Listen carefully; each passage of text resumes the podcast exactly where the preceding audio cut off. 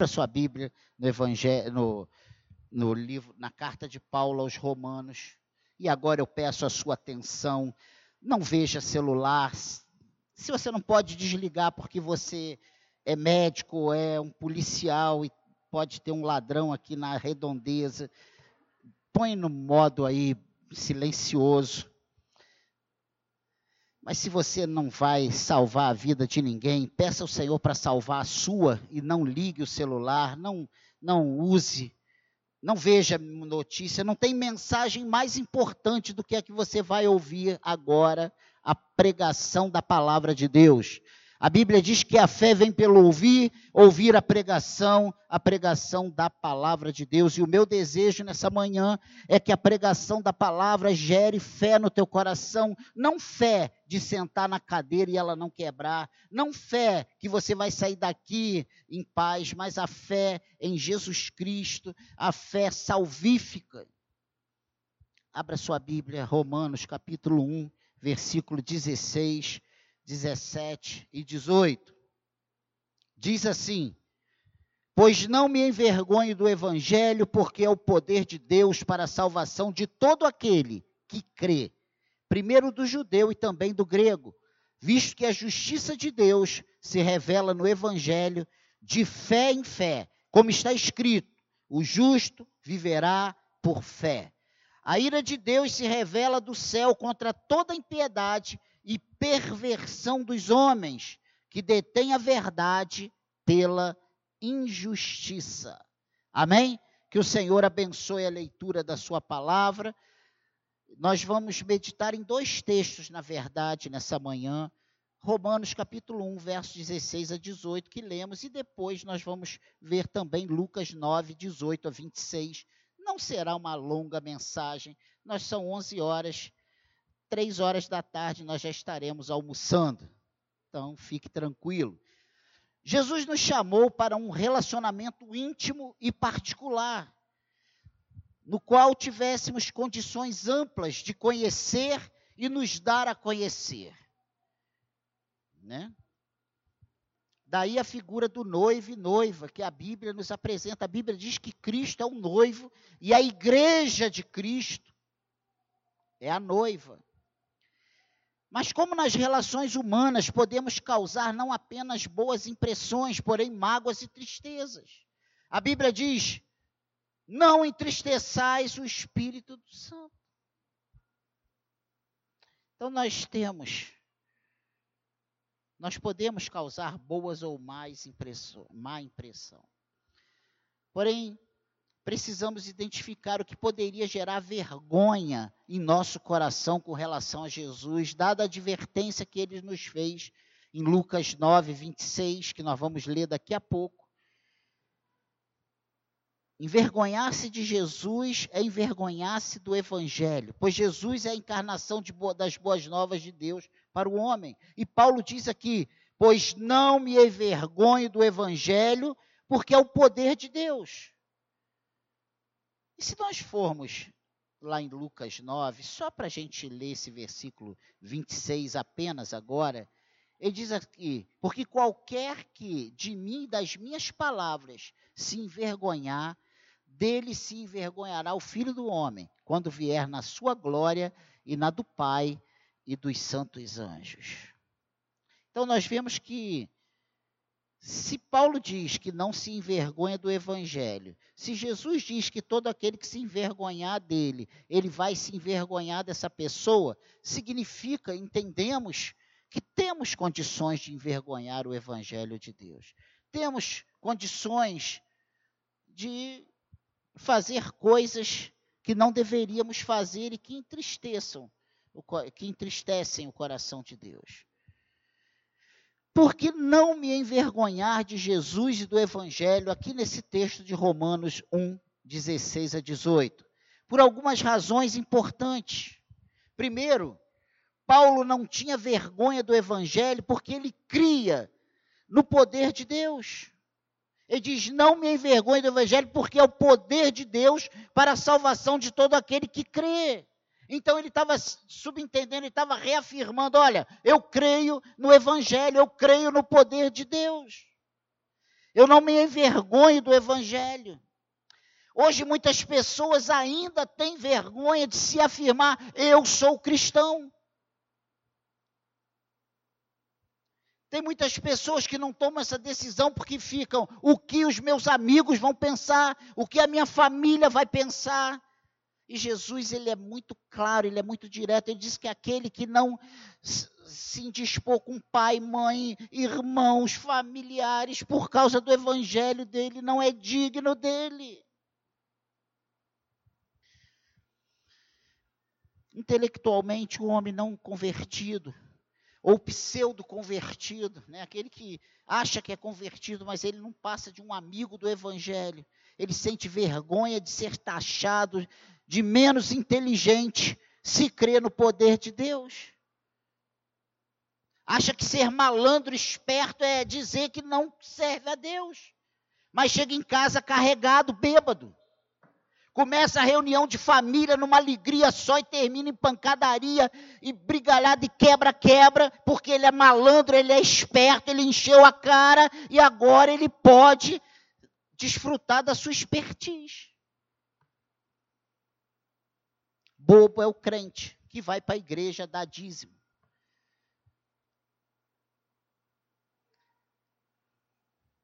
Mal entende que quando nós participamos na casa do Senhor, o Senhor nos abençoa. E Ele não nos abençoa porque damos, Ele nos abençoa porque Ele é bom. Ele nos abençoa porque Ele vê o nosso coração. E não adianta eu dar do que está sobrando, não adianta eu fazer para as pessoas verem. Eu preciso fazer porque eu amo a obra de Deus, eu amo o Senhor, eu entendo que é muito pouco, o meu máximo é muito pouco diante de tudo que o Senhor fez por mim. Mas passado isso, outra coisa importante, porque Paulo não tinha vergonha do evangelho, é porque ao descer no descrer no poder de Deus, o homem se afasta intelectualmente desse vislumbre da veracidade da palavra e cai no pecado de subtrair conteúdo intelectual da Bíblia. Torna-se réu da sua, de sua mente que crê ser mais evoluída que a dos demais e se sente muito esperto. A Bíblia não é um livro de perguntas e respostas. A Bíblia é a palavra de Deus. Ela é a palavra de Deus. A palavra de Deus, ela se renova a cada manhã e ela traz as respostas que nós precisamos quando nós nos aproximamos dela, clamando pela iluminação do Espírito Santo. E, e é o Espírito Santo de Deus que nos dá o entendimento da palavra de Deus. Paulo não tinha vergonha do Evangelho porque ele cria no poder de Deus. E socialmente, também há uma rejeição pelo verdadeiro evangelho, pois as pessoas se veem distantes das virtudes propostas pela palavra. Confundem cristianismo com moralismo. E tem muita gente boa que paga suas contas em dia e que não tem parte com Deus. Porque ter parte com Deus não, não é pelas nossas obras, é por fé.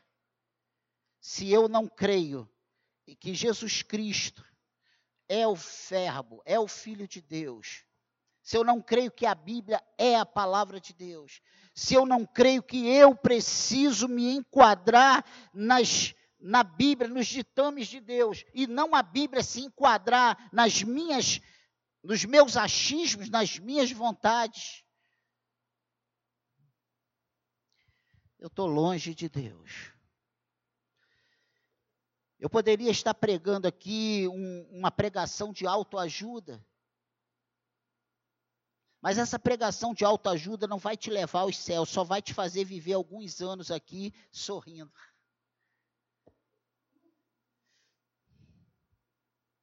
Paulo, a segunda coisa interessante é que Paulo não, não envergonhava o evangelho. Por isso, não se envergonhava do evangelho. Uma outra coisa interessante é isso agir com como quem não conhece o que representa Deus, redunda em vergonha para o Evangelho. E esse tem sido o mal da igreja pós-moderna. Pessoas que vivem uma vida aquém daquela estabelecida pelos titames de Deus, vivem de forma a satisfazer a sua carne, a sua vontade, os seus achismos. E isso traz vergonha para o Evangelho.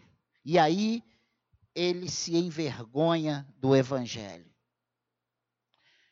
Ao defraudar, omitir, mentir, julgar, não amar, odiar, fofocar, lesar, usar erradamente né? a palavra, dar mau testemunho. Usar erradamente a palavra seria o quê? É você só pegar, sabe? Meias frases para justificar as suas atitudes, os seus, os seus posicionamentos contrário ao contexto da palavra de Deus.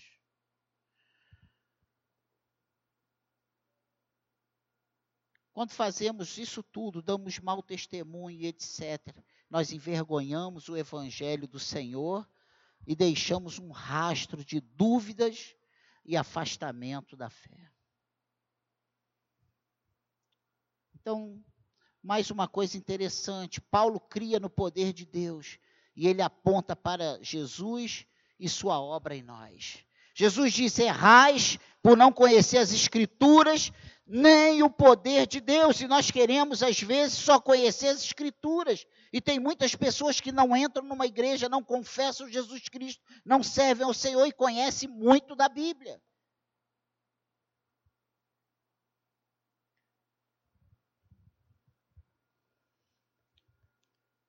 Quem verdadeiramente conhece o poder de Deus, nele crê e jamais se envergonhará dele. Eu creio no poder de Deus, eu creio na palavra de Deus, eu creio no Evangelho, eu creio em Jesus Cristo. E se você crê, não se envergonhe do Evangelho, assuma. O que tem de crente secreto, o cara trabalha 10 anos numa empresa e ninguém sabe que ele é crente. Não, eu fiz um bom testemunho. Ninguém descobriu. É o crente secreto 007, né? O Senhor não nos chamou para sermos crentes secretos, ele chamou para sermos suas testemunhas. Ele chamou para nós proclamarmos as boas novas, sejam por palavras ou sejam por atitudes. A nossa vida precisa ser muito mais uma pregação do que as nossas palavras.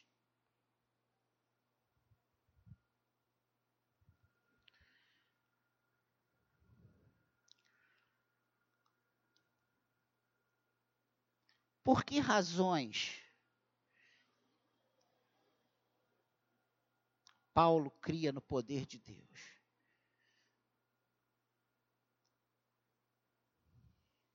Crer no poder de Deus jamais questionará a verdade do Senhor, nem suas narrativas.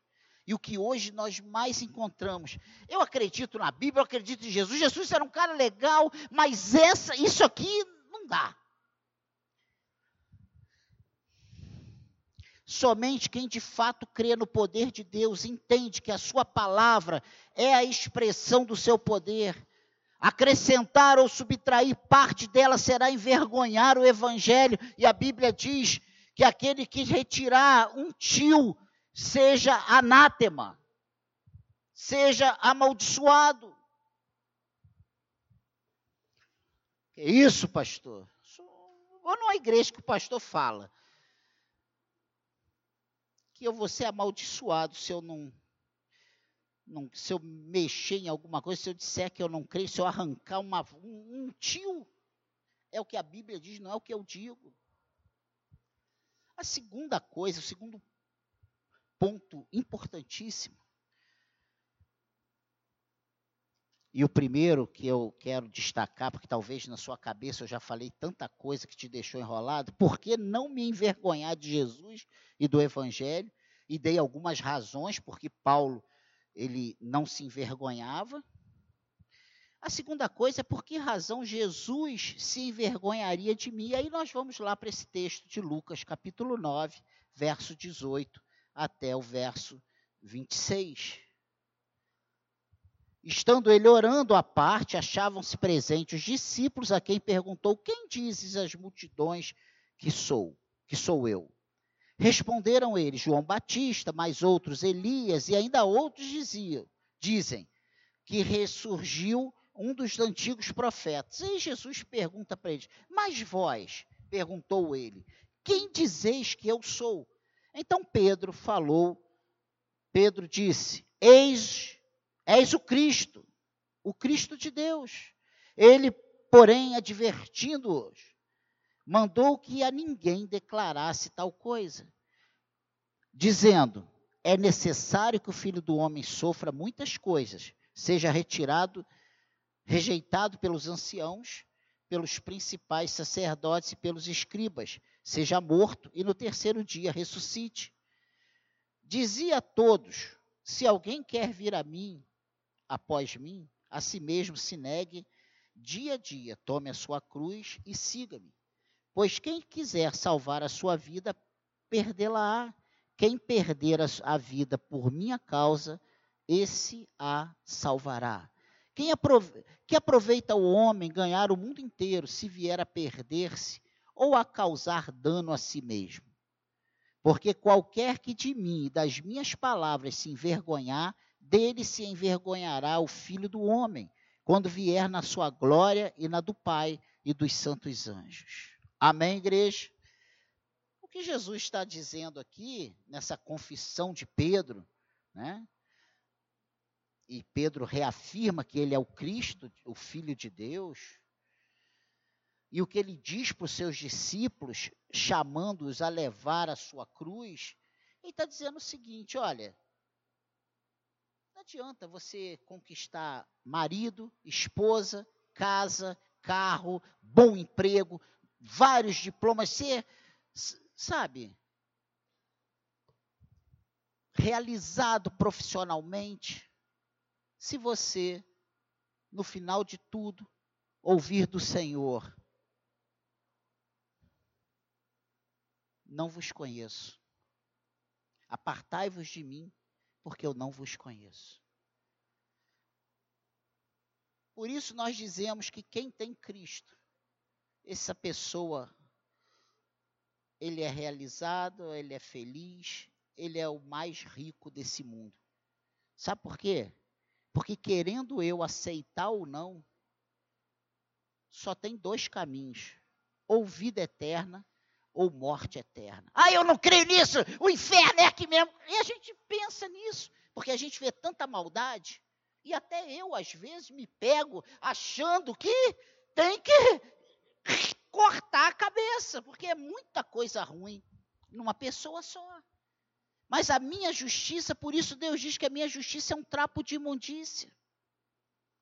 Por isso Jesus ele diz que vai ter um julgamento e um dia esse Jesus que veio como o Salvador, como a solução para os problemas do homem, ele voltará como reto juiz e ele vai julgar e a sentença, o que vai nos absolver ou nos condenar é se estamos ou não em Cristo. Se confessamos ou não o senhorio de Jesus Cristo sobre as nossas vidas. E se você olhar para mim, você vai ver um monte de erro, um monte de coisas ruins. Porque eu sou humano. Se você olhar para o lado, você vai ver um monte de coisa ruim. E se você olhar para o seu marido, você vai ver um monte de coisa ruim. Se tu olhar para sua mulher, você vai ver um monte de coisa ruim. Mas se você olhar para Jesus, você vai ver todas as coisas boas. Você não vai ver nenhuma falha. Ele é perfeito. Ele não te decepciona, ele não te frustra. Eu posso te frustrar, mas o Senhor não pode. Ele jamais vai te frustrar. Então, não há desculpa e muitos usam essa desculpa, ah, mas é tanto absurdo, é tanto escândalo, e tem mesmo. Infelizmente tem. Me diga onde tem um aglomerado de pessoas e não tem coisas ruins. Se dentro da nossa casa, qual é o pai? Eu quero saber se, se eu ouvir que o Júnior faz isso, eu vou, eu vou dar uma coça no Júnior. Valentina faz malcriação desobedece, esperneia, xinga, dá tapa na cara da mãe. É, eu, eu, eu creio que ele vai fazer tudo o inverso disso. E dentro da nossa casa, com os nossos filhinhos lindos, eles nos, nos decepcionam, nos frustram, nos desobedecem. Imagina numa comunidade. Amém, igreja? Não venha com churumelas. Jesus declara explicitamente que haverá razões pelas quais ele se envergonharia de alguém. E só tem uma maneira, né? Ou algumas maneiras, uma maneira, a gente pode englobar aqui, né? Uma razão ou algumas razões. Jesus se envergonharia de mim se eu me envergonhasse dele. Negar a pessoa de Jesus, seus atos, sua obra, sua relação comigo, certamente demonstrariam que eu me envergonho de Jesus. Jesus é o nosso justificador. Quando nós nos confessamos, quando nós nos batizamos, nós somos justificados. O que é ser justificado? Ser justificado é quando nós estamos diante de uma autoridade e somos acusados de um delito e vem alguém em nossa defesa e diz: Olha, ele fez isso sim, mas está aqui, ó. Foi por isso e aqui, ó. Sabe como Jesus nos justifica?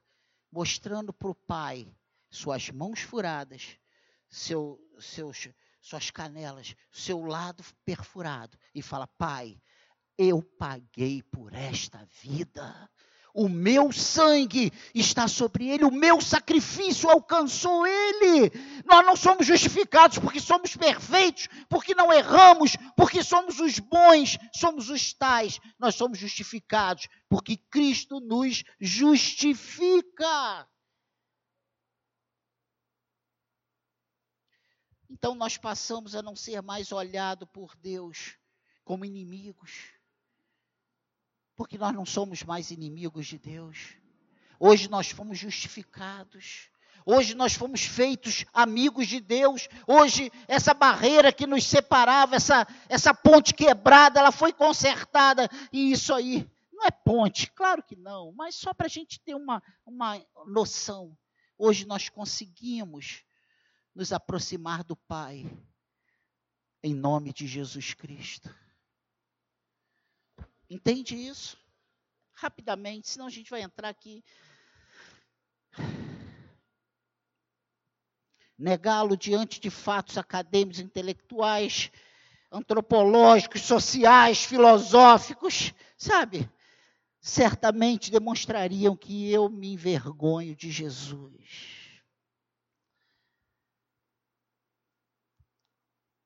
Jesus se envergonharia de mim se eu me envergonhasse de Sua palavra. Rejeitar a veracidade das palavras de Jesus e seus ensinamentos apontam para a vergonha que eu sentiria de Jesus. Então, em síntese, em suma, eu envergonharia, Jesus se envergonharia de mim se eu me envergonhasse dele e de Sua palavra. O que fazer então é o terceiro ponto. O que há para o cristão na palavra de Deus para que o ajude a se posicionar contra Jesus? A primeira coisa é crer e conhecer, como Paulo, ter fé e viver a fé. O mundo precisa sentir vergonha por não crer em Jesus e em Sua palavra, o Evangelho mas tem sido o contrário. Nós temos nos amoldado ao mundo para nós não, não sentimos vergonha de sermos cristãos, ao, ao passo que o correto seria nós nos posicionarmos como cristãos e o mundo se envergonhar por não confessar Jesus Cristo como Senhor e Salvador de suas vidas. A vergonha de nossa incredulidade precisa ser substituída pela alegria da certeza de fé. Mas hoje nós temos vivido um tempo em que a igreja tem estado triste, envergonhada, deprimida.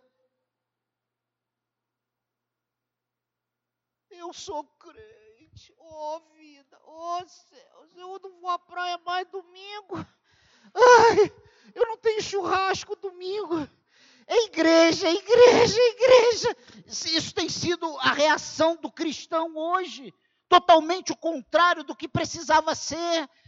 Em vez de nós obedecermos o que a Bíblia diz, alegrei-me quando me disseram, vamos à casa do Senhor, nós temos nos entristecido, ó oh, céus, ó oh, vida, sábado, três horas da tarde, está acabando meu final de semana, meu Deus, porque ele só tem o um sábado, e quando dá domingo, meu irmão, acabou. É igreja de manhã, é igreja de noite, ó oh, vida, ó céus, ó azar. Isso tem sido a nossa reação, totalmente ao contrário do que a palavra de Deus diz. Isso precisa ser cristão, precisa trazer alegria ao nosso coração. Você é o povo mais feliz da terra. Sabe por quê? Porque quando a gente morre, a gente sabe para onde vai. Sabe quando vem a má notícia? Você está com câncer. Só tem duas saídas para você: ou ele vai te curar, ou ele vai te levar para a glória. 2014, Cláudia teve linfoma. Minha esposa. Falei, Senhor, não leva não, porque eu nunca mais vou arrumar outra igual a ela. Me ajuda, tenha misericórdia de mim. Ano passado, em maio, eu infartei quatro estentes. Se põe mais quatro, eu não ia ter artéria, só aço. Mas se eu morro? E aí? Quem está em Cristo não tem medo da morte.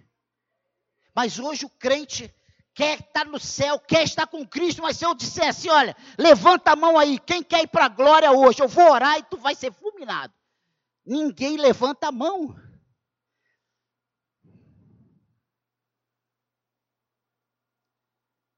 Sabe o que acontecia com a igreja primitiva? Se você não confessa, se você confessar Jesus, tu vai morrer. Eu sou de Jesus.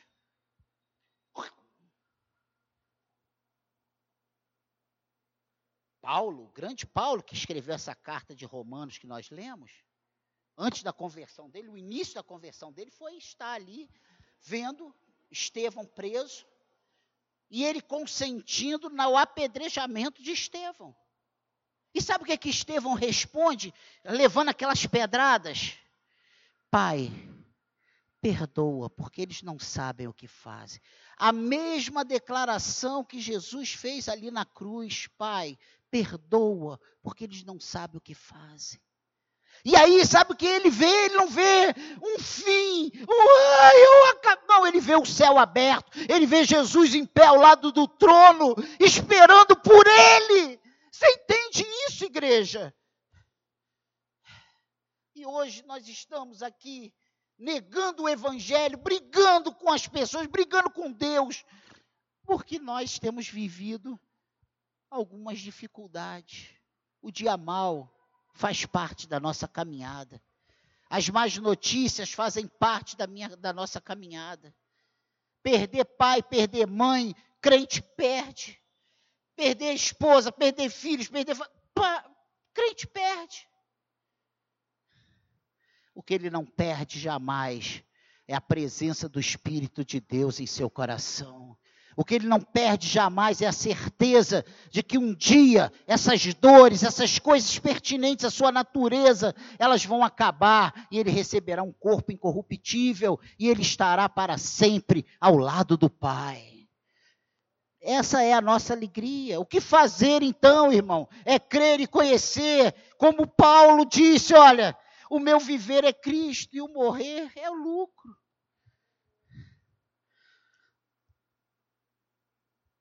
A vergonha de nossa incredulidade precisa ser substituída pela alegria da certeza de fé. Você crê que Jesus Cristo é o Senhor da sua vida? Então se alegre, estufe o teu peito e diga: Eu sou cristão. Aí o crente, quando pergunta: Você é crente? Você é crente? Não, é, eu, eu, eu vou domingo à igreja, sabe? O cara vai se diminuindo, se encolhendo, se ah, quase que fica debaixo da mesa para dizer que vai domingo à igreja. Não se envergonhe de Cristo. Não se envergonhe do seu evangelho. reconhecer com toda a nossa essência que Jesus é o Filho de Deus e nosso Salvador, como Pedro, sabe? E diz: quem diz? Quem que vocês dizem? Pedro logo levanta. Era o menos culto de todos. Mas ele levanta e diz: Tu és o Cristo de Deus. O mundo precisa ter, ele precisa de uma fé natural para não crer no sobrenatural. Nós recebemos fé sobrenatural para crer no sobrenatural e desmistificar o natural. Esse mito da ciência asséptica. Crer que o Evangelho é o que realmente é, como Paulo, o Evangelho é o poder de Deus para salvar todo, que, todo, todo o que crer. E nessa manhã eu repito para você: o Evangelho é o poder de Deus para salvar todo o que crê. Se você crê nessa manhã, você poderá sair daqui diferente. Independente de quantos anos você tenha de batizado, quantos anos, quanta equipe, quantas equipes de trabalho você participe, você crê que você é de Deus, você crê que Jesus Cristo é o Filho de Deus, você crê que Jesus Cristo é o Senhor e Salvador da sua vida. Se tu crê, você verá a glória de Deus. Concluindo, não ceder aos convites do intelecto vazio de uma humanidade mutante em seus conceitos. Afirmar nossa convicção e firmar nossos passos em Cristo e seu Evangelho são necessidades essenciais, são requisitos básicos. Não sentir vergonha nem envergonhar o Evangelho nem Jesus precisa ser uma realidade em nossas vidas. E você quer saber como isso está acontecendo? É só você perguntar para você mesmo. As minhas atitudes, as minhas palavras, as minhas colocações, os meus posicionamentos, aonde eu tenho andado, aonde eu tenho vivido, aonde eu tenho as coisas que eu tenho participado, elas engrandecem ou elas envergonham o nome de Cristo? não posso crer que Deus, que Jesus esteja em alguns lugares, alguns ambientes frequentados por cristãos. Me perdoe. Ah, mas ele é o Senhor, não disse é bobagem. Tem a ver sim. Pelo fruto conhecemos a árvore. Pelo fruto conhecemos a árvore. E você pode bancar de santo para mim, mas você não banca de santo para o Senhor. Porque o Senhor conhece o seu coração, o seu pensamento. Ele sabe exatamente aonde você tem pisado, como você tem entrado neste lugar, como você tem se posicionado diante das pregações, diante da sua palavra, lida, escrita, pregada. Se você não sentir vergonha, nem envergonhar o Evangelho, nem Jesus, então ele jamais se envergonhará de você. Jamais se envergonhará de nós. Amém, igreja? Amém, igreja? Curva a sua cabeça. Eu quero orar por você. Pai querido, em nome de Jesus, que essa breve palavra, Senhor, fique gravada em nossos corações. Que a nossa vida seja para a glória do teu nome. Que o Senhor